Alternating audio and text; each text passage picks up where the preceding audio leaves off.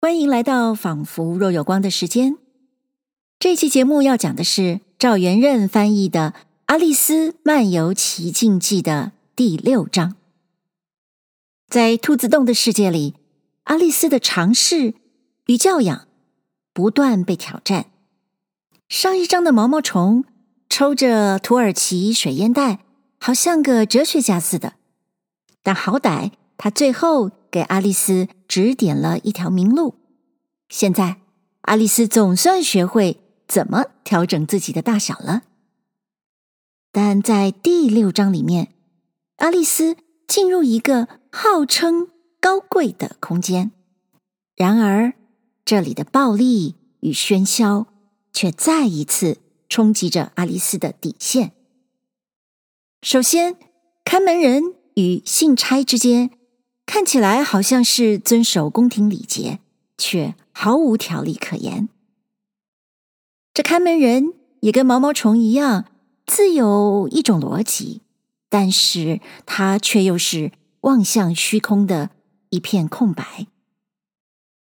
门里面的贵族，也就是白兔子惧怕的那位公爵夫人，总是威胁着要砍掉别人的脑袋，好大的官威呀！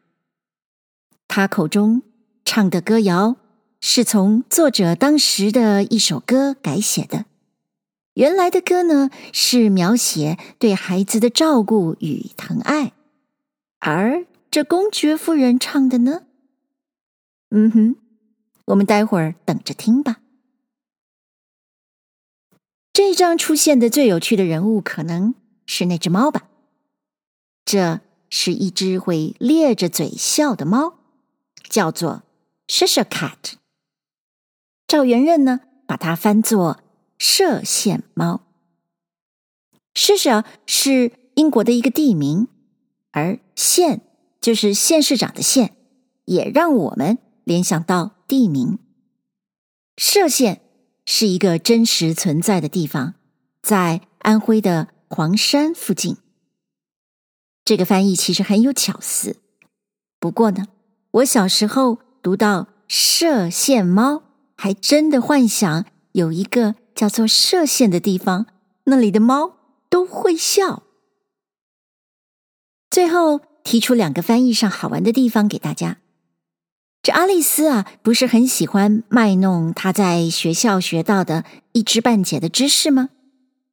这一次呢，她又提到了地球是每二十四小时绕着。地轴在转圈，这个地轴的轴就是 axis，拼作 a x i s。结果，这暴力款的公爵夫人就自动把它听成 axis，也就是 a x x，斧头的复数。这个无意。或者有意的误听，就会泄露出公爵夫人的残暴。必须说，这个声音的游戏只在英文原文里面才成立，赵元任的翻译并没表现出来。第二个好玩的地方呢，则是公爵夫人唱歌的时候，厨子与孩子合唱着“哇哦哇哦哇哦”，但。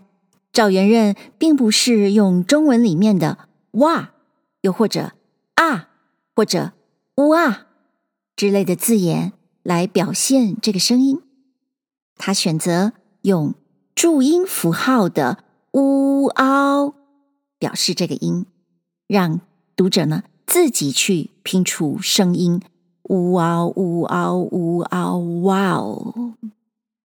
对他来说，注音符号。可是很好用的呢，《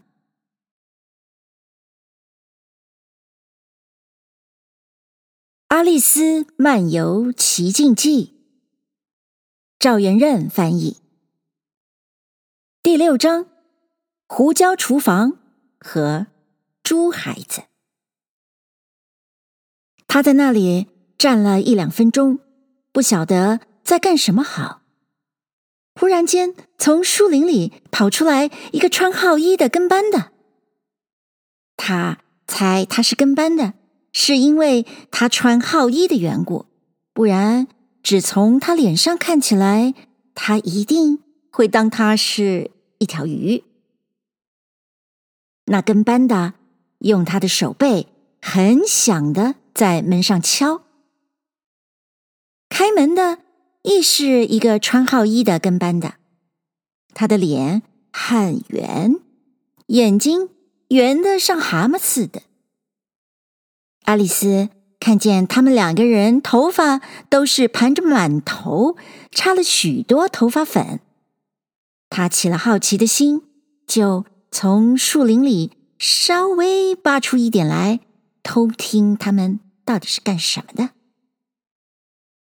那个鱼跟班先从他膀子底下拿出一大封信，这信几乎有他自己身体那么大。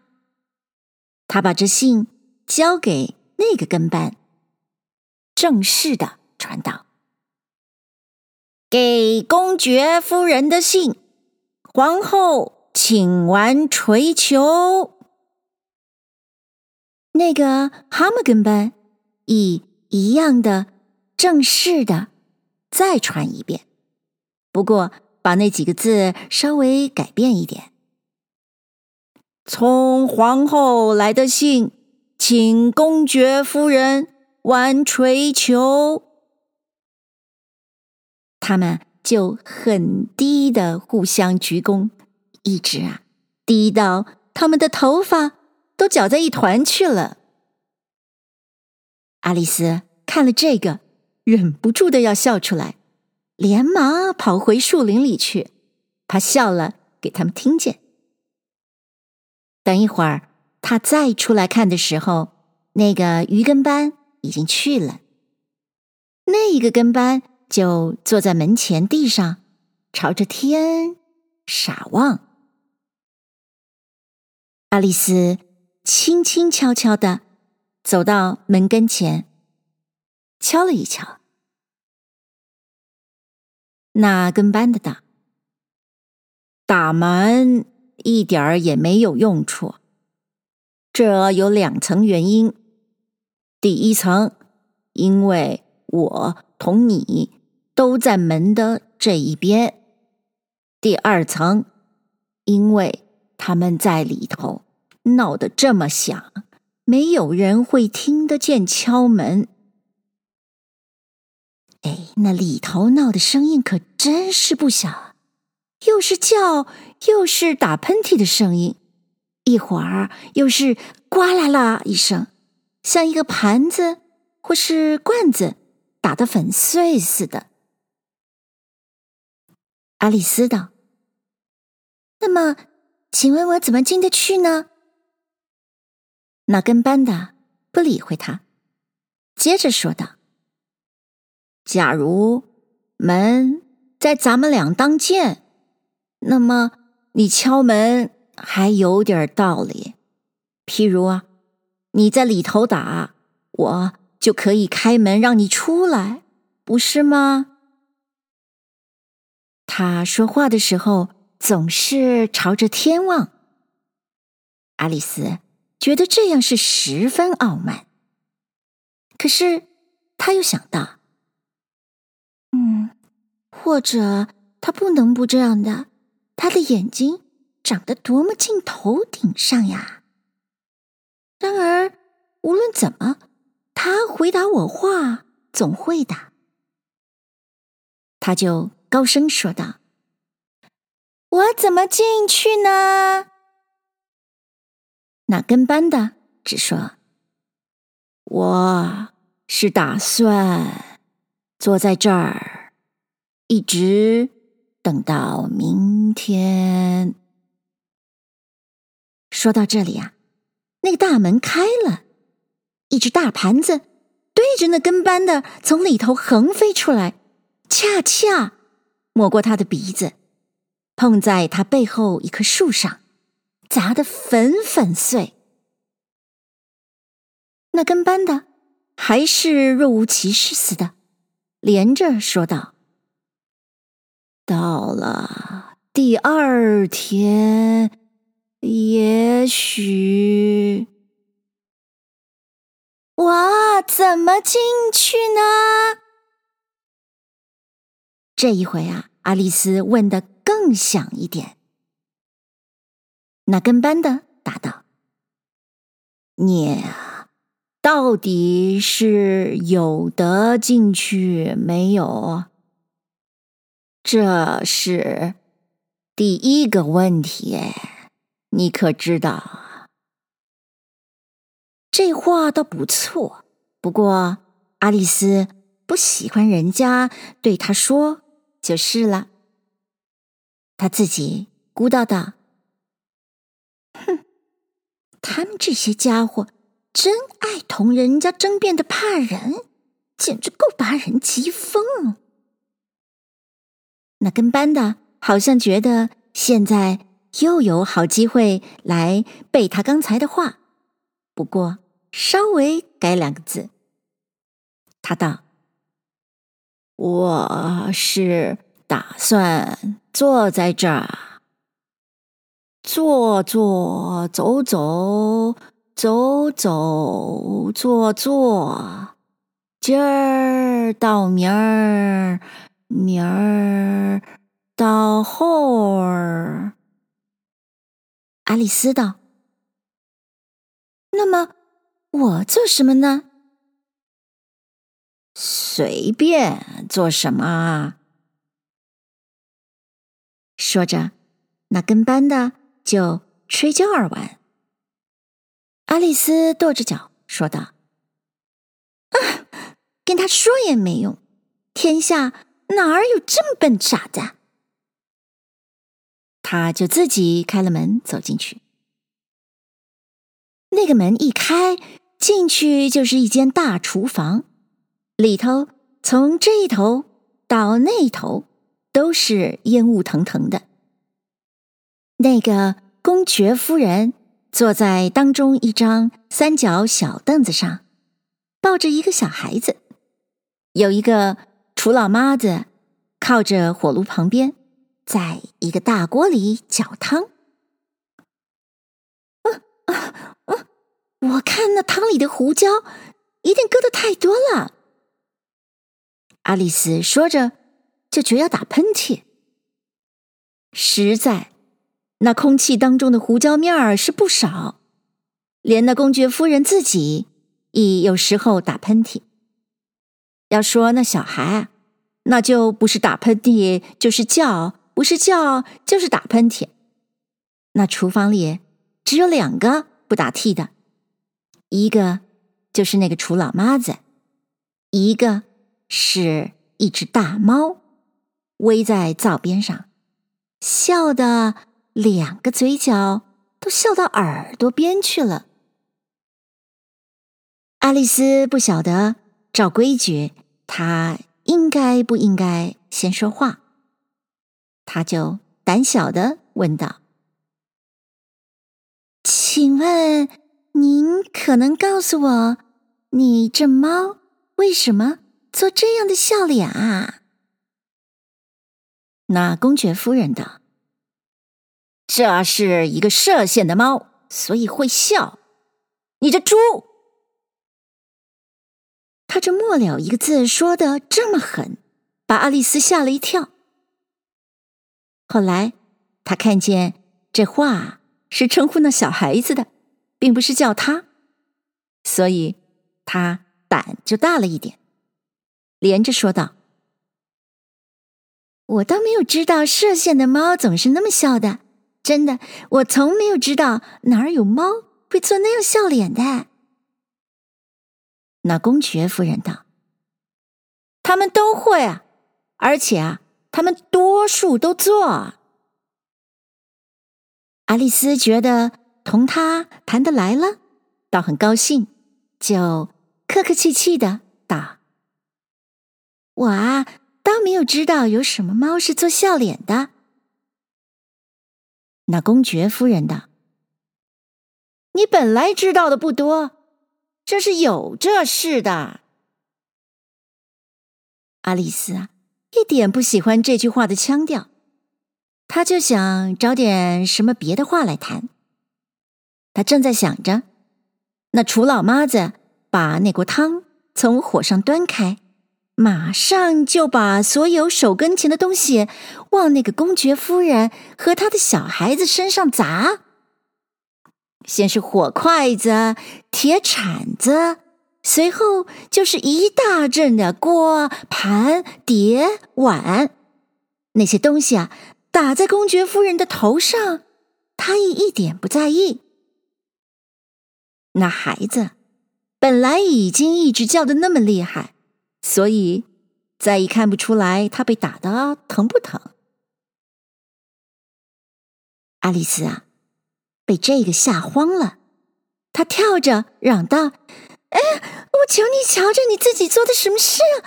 哎呀，他那宝贝的鼻子又去了。”他才看见一个异常大的油锅从那孩子的鼻子跟前飞过，差一点没有把他带去。那公爵夫人粗声嚷道。要是天下人都瞧着他自己做的什么事情，那样地球就要比现在转得快得多了。这倒不见得有什么益处。爱丽丝说着，觉得这是一个显她的知识的机会。她道：“你想啊，那样要把日夜变成什么啦？你瞧，地球要二十四小时围着地轴。”转一回啊！那公爵夫人道：“还说地轴呢，砍掉他的头！”爱丽丝很着急的对那楚老妈子瞧了一瞧，看他会不会会公爵夫人的意。幸亏他没在那里听着，只顾着搅那大锅里的汤，所以。爱丽丝就连着说道：“我想是二十四小时啊，要么或者是十二小时啊。啊，我……”那公爵夫人道：“哎，你别烦我吧，我从来不记得数目的。”他说了，就又弄他的小孩子。他唱着一个小孩催眠歌，唱了每一句，就把那小孩子狠狠咬他一下。他唱道：“狠狠的带你的孩子，打喷嚏就抽他骂他，他知道要这样子摆拍子，连谁都由他怕他。”合唱，那个楚老妈子和小孩子。一跟着唱，哇哦哇哦哇哦！那公爵夫人又唱第二首，唱着把那孩子乱扭乱扔。那可怜的小东西叫的那么响，爱丽丝连歌里的字许不大容易听出来。我狠狠的带我的乖乖。打喷嚏就害他挤他，他喜欢把胡椒盖开开，一没谁来爱他理他。合唱，哇哦哇哦哇哦！那公爵夫人唱完了，对阿丽丝道：“给你，你要高兴，你就抱他一下。”说着。就把那小孩子对他身上一丢，我马上就要预备去跟皇后玩槌球去。说了，他就跑出那屋子。那个楚老妈子就把一把油锅对他后头扔过去，只差了一点，没有打着。爱丽丝很费事的接住那小孩子。这孩子很不好抱，他的样子很古怪，手啊脚啊四面八方的伸出去。阿丽丝想，他好像是个五爪海鱼似的。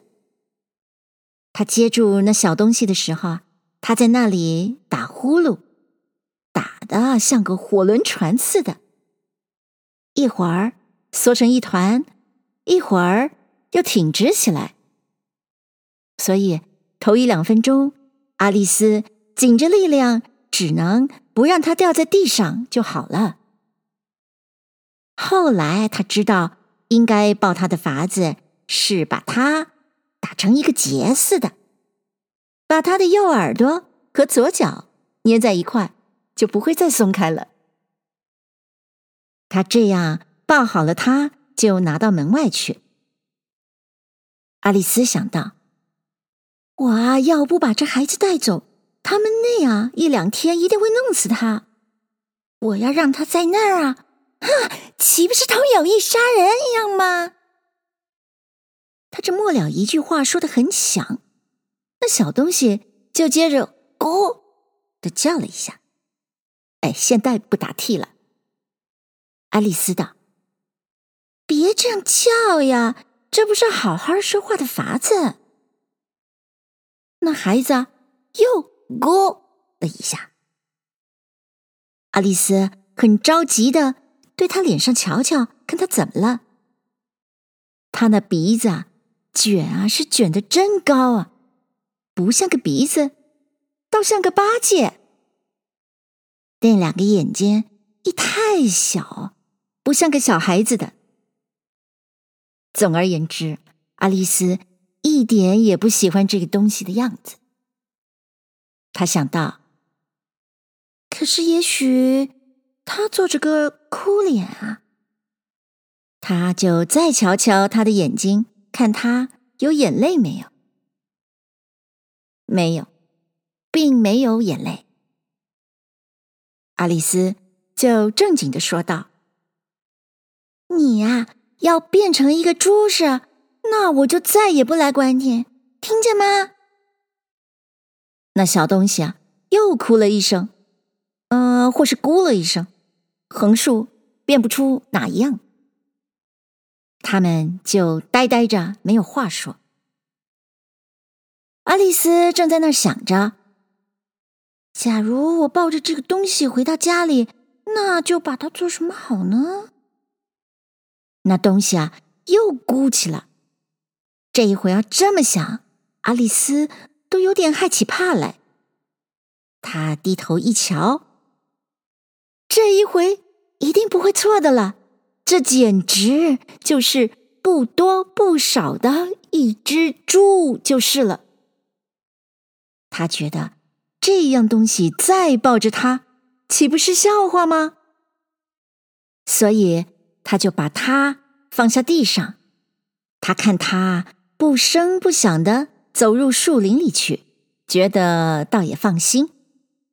他对自己说道：“嗯，像这样的要长大了，一定变成很可怕的样子的孩子。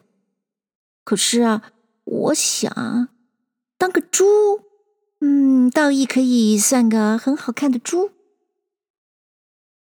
他就想想他所认得别个小孩。有几个啊，要当猪，倒也还好看。他正在对自己说：“只要啊，能晓得怎么变他们的法子啊。”忽然看见蓟马外头一个树枝上坐着那个射线猫，他倒吃了一惊。那猫看见了爱丽丝，还是对着他笑。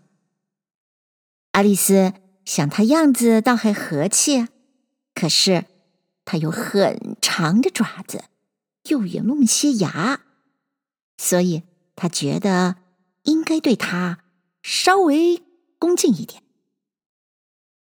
她称呼道：“射线猫儿。”她心上有点胆小，因为一点不晓得那猫喜欢这个名字不喜欢。可是那猫啊，笑得嘴更开一点。爱丽丝想到：“好啦，它还是高兴的。”他就说道：“请您告诉我，从这儿我应该往哪条路走啊？”那猫道：“那是多半要看你要到哪里去。”阿丽丝道：“我倒不拘上哪儿去。”那么你就不拘走哪条路啊？阿丽丝加注道：“只要我走到个什么地方就好。”那猫道：“那个自然，你只要走得够久，一定就会走到什么地方的。”阿丽丝啊，觉得这句话没有可驳的地方，她。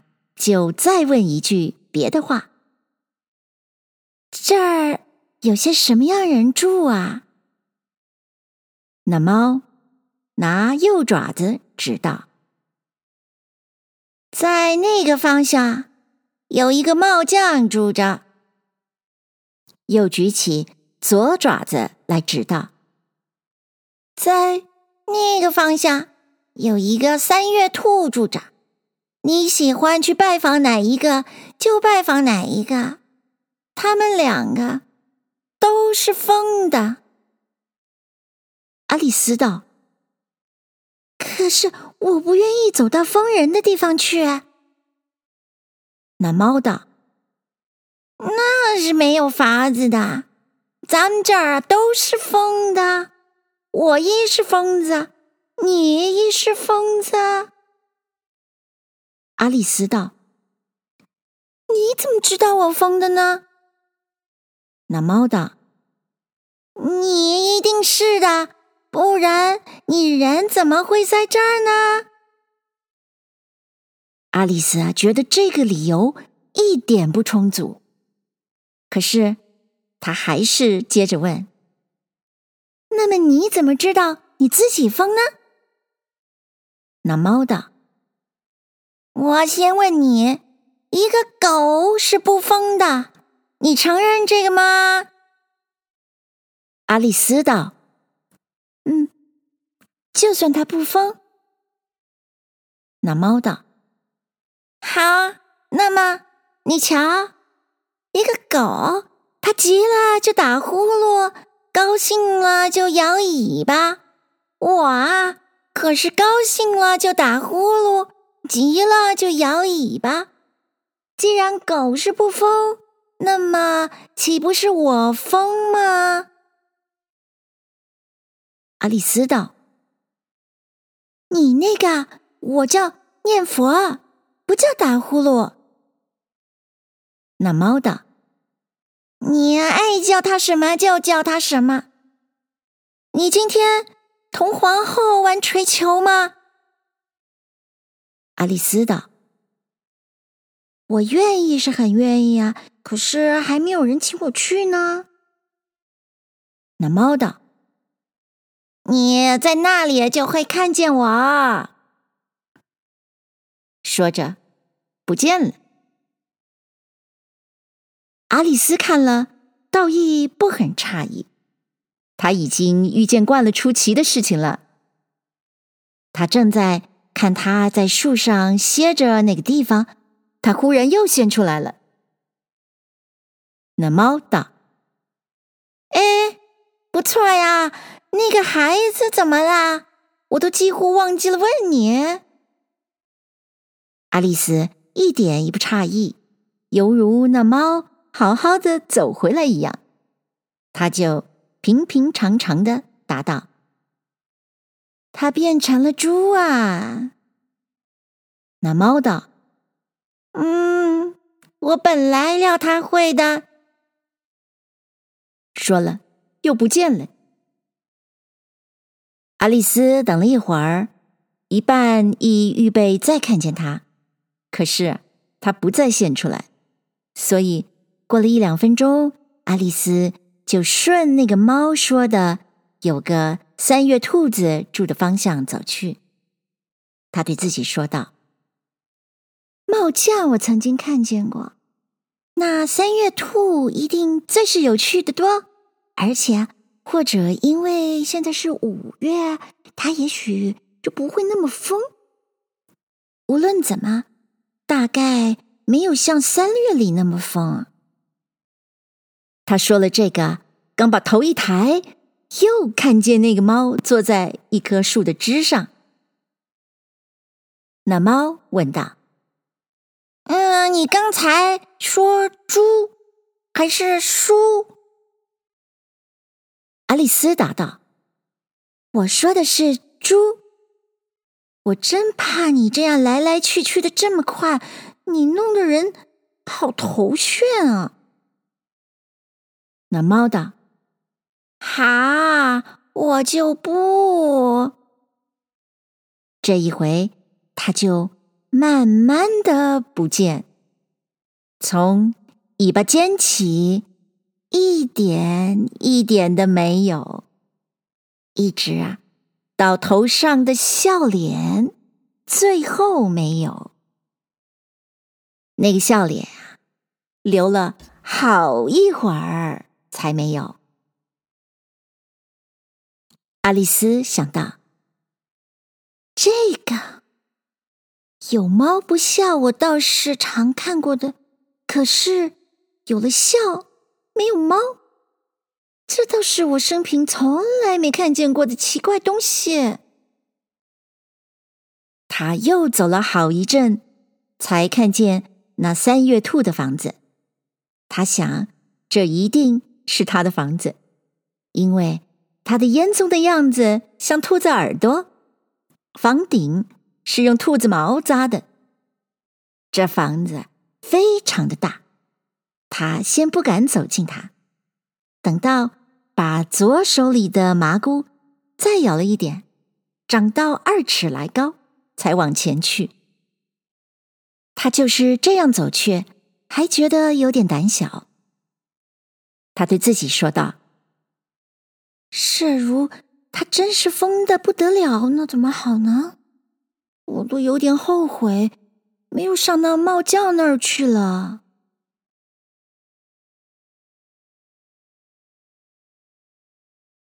谢谢您收听这一集的《仿佛若有光》。